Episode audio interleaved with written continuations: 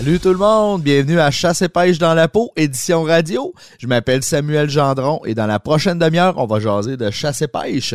Dans un premier temps, on va faire un tour de l'actualité chasse et pêche. Un peu plus tard, on va développer sur la tique d'hiver qui affecte nos orignaux avec un spécialiste du ministère. On commence ça tout de suite après la pause. Bonne émission. Nous avons une actualité chargée aujourd'hui. Je vais commencer avec les nouvelles de nos deux pêcheurs tricheurs américains. Ils ont finalement plaidé coupables. En fait, ils viennent d'être condamnés à trois ans sans permis de pêche. Ils doivent remettre le bateau, le bateau commandité qui était d'une valeur de 100 000 Chase Kominsky et Jake Runyon, exactement, c'était des champions réputés de pêche aux États-Unis. Se sont fait prendre au tournoi du Lac Erie fin septembre 2022. Écoute, il y avait cinq poissons à leur possession. Ça devait peser aux environs de 20 livres. Et puis, euh, leur poids totalisait plus de 30 livres. Donc, euh, les juges ont eu des doutes. Ils ont décidé d'ouvrir les poissons. Et puis, les, tricheurs ont été disqualifiés. Il euh, faut savoir que dans les compétitions de pêche, dans celle-ci particulièrement, c'est le plus gros bag qui gagne, donc le plus de poids pour le moins de poissons possible. les tricheurs avaient mis des pesées de plomb à l'intérieur des poissons et aussi des filets de poissons. Ça n'a pas de bon sens. Puis, apparemment, c'était pas la première fois qu'ils trichaient. Ils ont déjà dû, dans un autre tournoi de pêche, passer au détecteur de mensonges. Il avait, et même il y avait eu un échec au détecteur de mensonges. Ça l'avait fini avec euh, des avocats. Donc, ils s'en étaient sortis, mais cette fois-là, ils ne s'en sortent pas. Et c'est tant mieux pour eux. Écoute, la pêche, là, c'est le fun. Oui, des fois, ça devient compétitif, mais wow, on commencera pas à tricher là-dessus. Là. Et dans le même type de sujet, j'ai des bonnes nouvelles. On a un Canadien qui vient de gagner le Super Bowl de la pêche. Il s'agit de Jeff Gustafson. Il vient de Kenora, dans le nord-ouest de l'Ontario.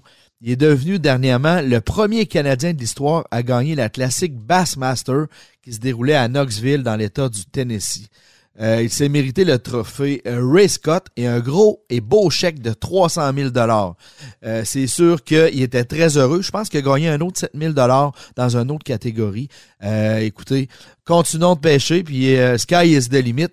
Il y avait un beau message à dire aux médias qui me touche, qui me rejoint parce que c'est ma mission personnelle. Il dit comme ça aux médias, mon père et mon grand-père m'amenaient pêcher quand j'étais tout petit personne n'apporte les enfants pêcher, euh, pardon, si personne n'apporte les enfants pêcher, ils n'iront jamais.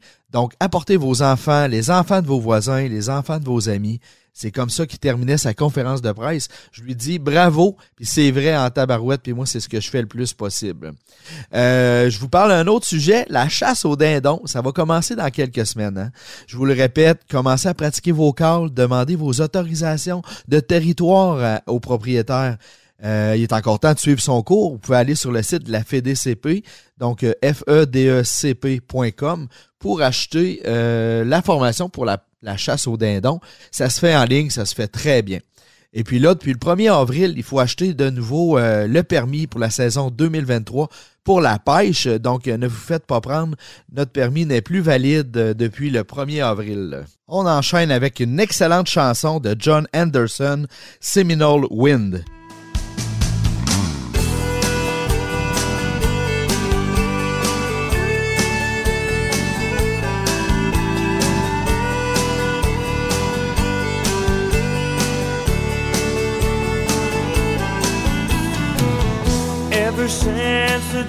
Of old, men would search for wealth untold.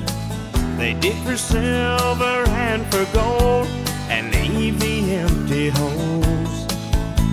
And way down south in the Everglades, where the black water rolls and the sawgrass waves, the eagles fly and the otters play in the land of the Seminoles. So blow, blow, Seminole wind, blow like you're never gonna blow again. I'm calling to you like a long lost friend, but I know who you are. And blow, blow from the Okeechobee all the way up to Micanopy. Blow across the home of the Seminoles, the alligators and the gulls.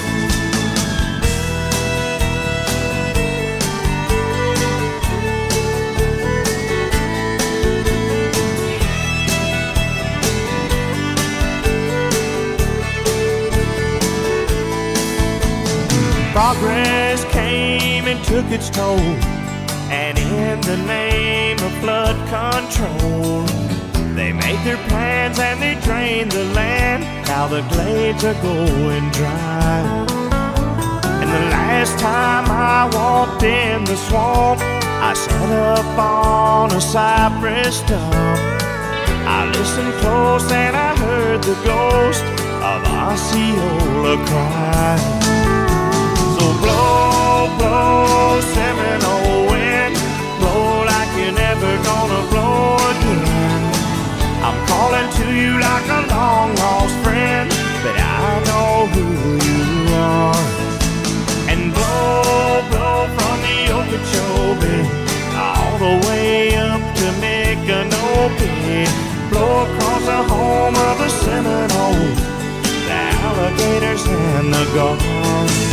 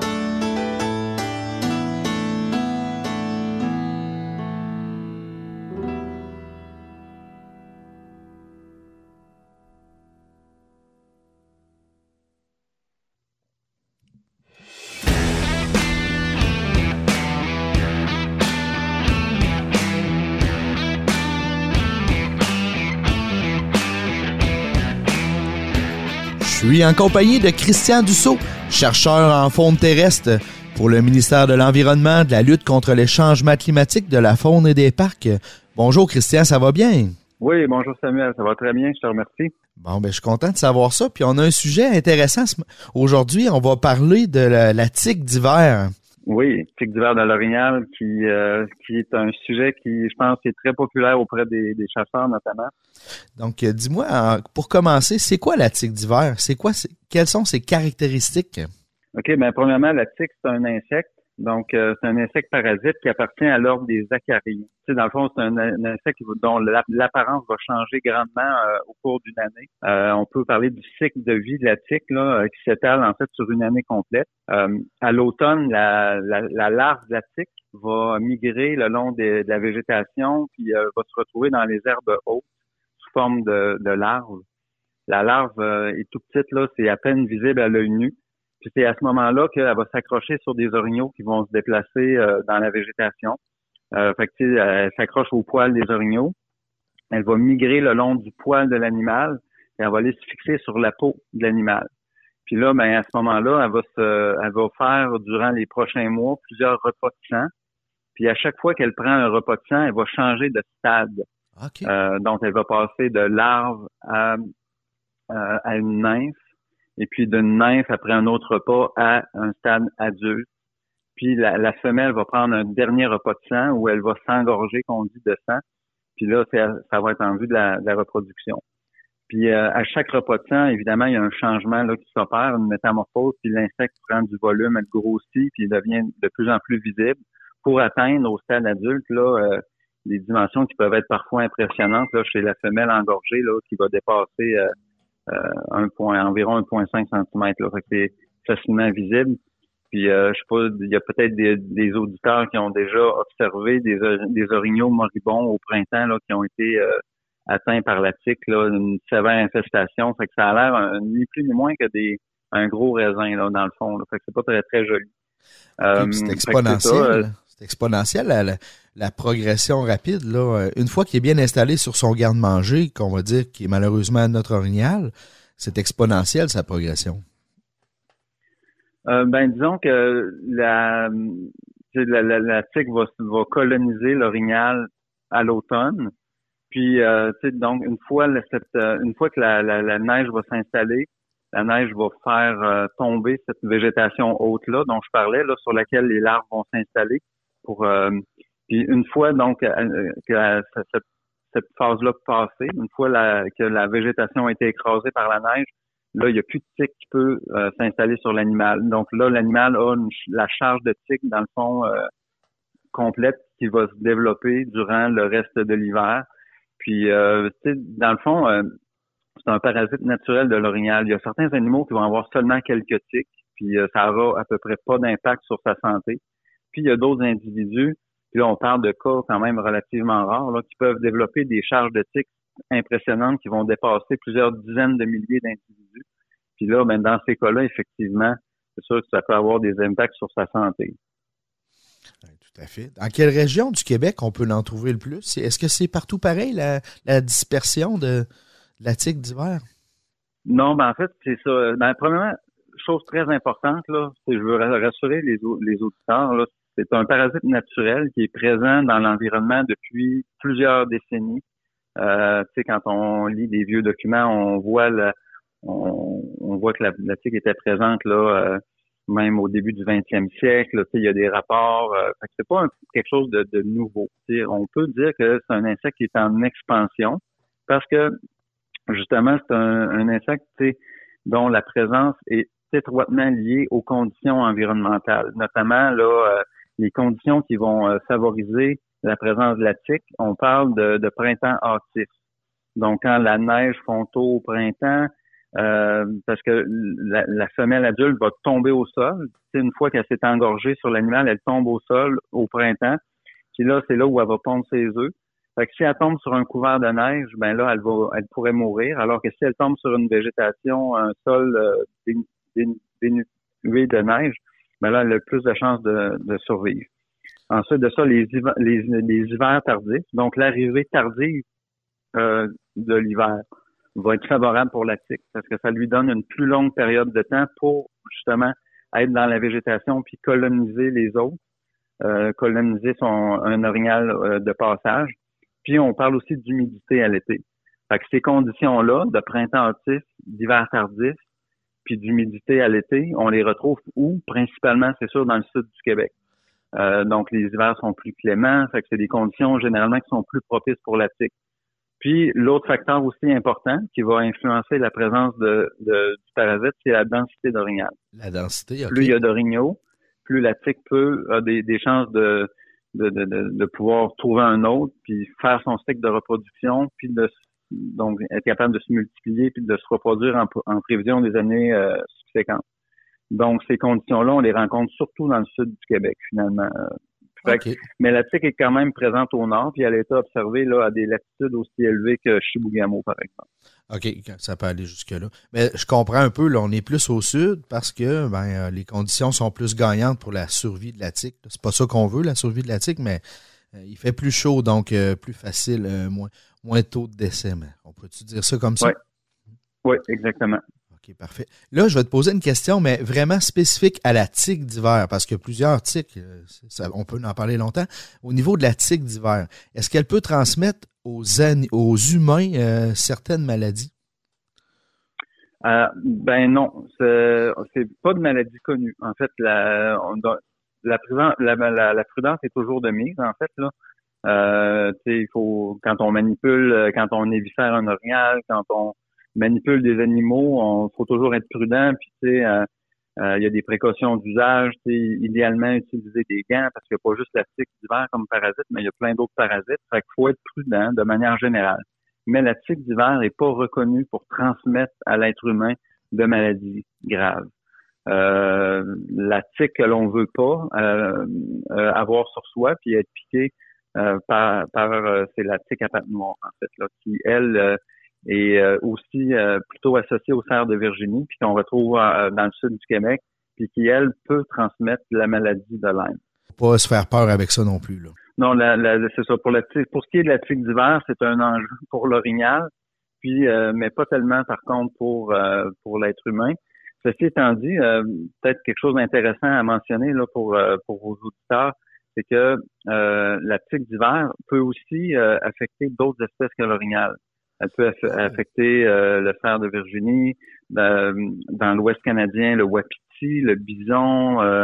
on peut le retrouver aussi sur le caribou, qui, est d'autres, qui sont d'autres espèces là, apparentées au, à l'orignal. Par contre, elle va avoir moins d'impact sur la santé de ces espèces-là. Euh, donc, l'orignal, c'est comme une espèce qui, euh, dont l'évolution, si on parle sur des échelles euh, temporelles plus longues, là, il aurait évolué plus récemment avec la tique d'hiver de l'orignal, donc il n'aurait pas eu le temps de développer encore des stratégies comportementales très efficaces pour être capable de s'en débarrasser. C'est-à-dire que les autres espèces, comme le cerf par exemple, va se toiletter régulièrement.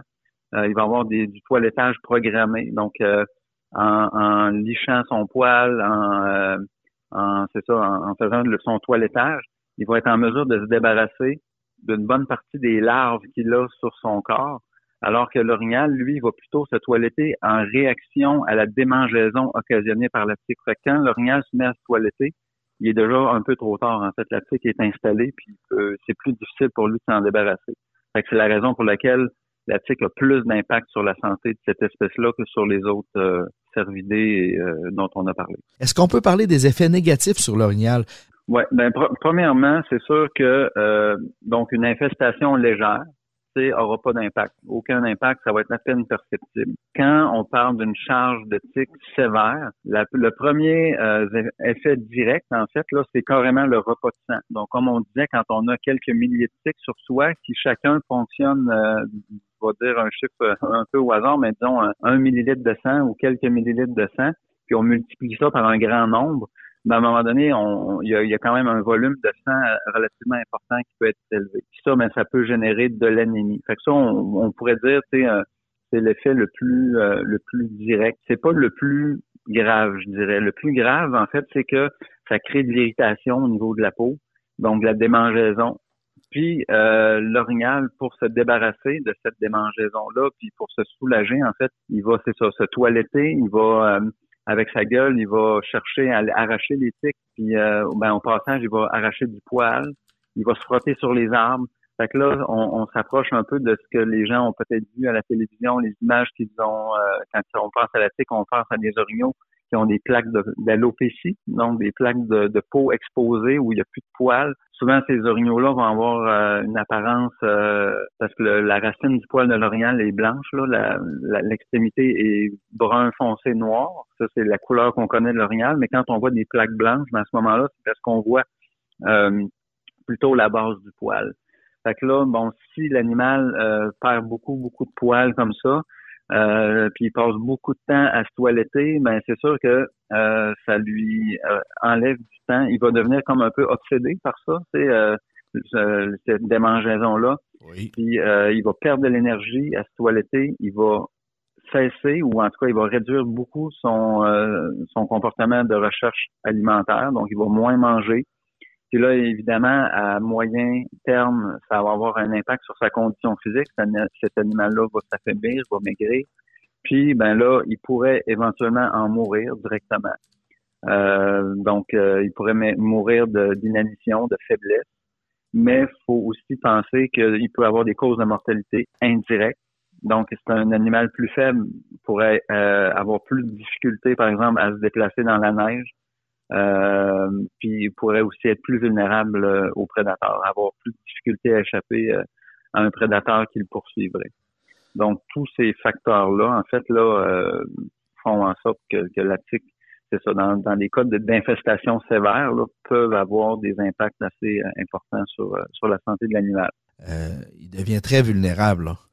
Oui, c'est ça. Puis, tu sais, faut dire aussi que l'absence de poils, euh, donc, euh, ça, réduit la, capacité isolante aussi du pelage de l'animal.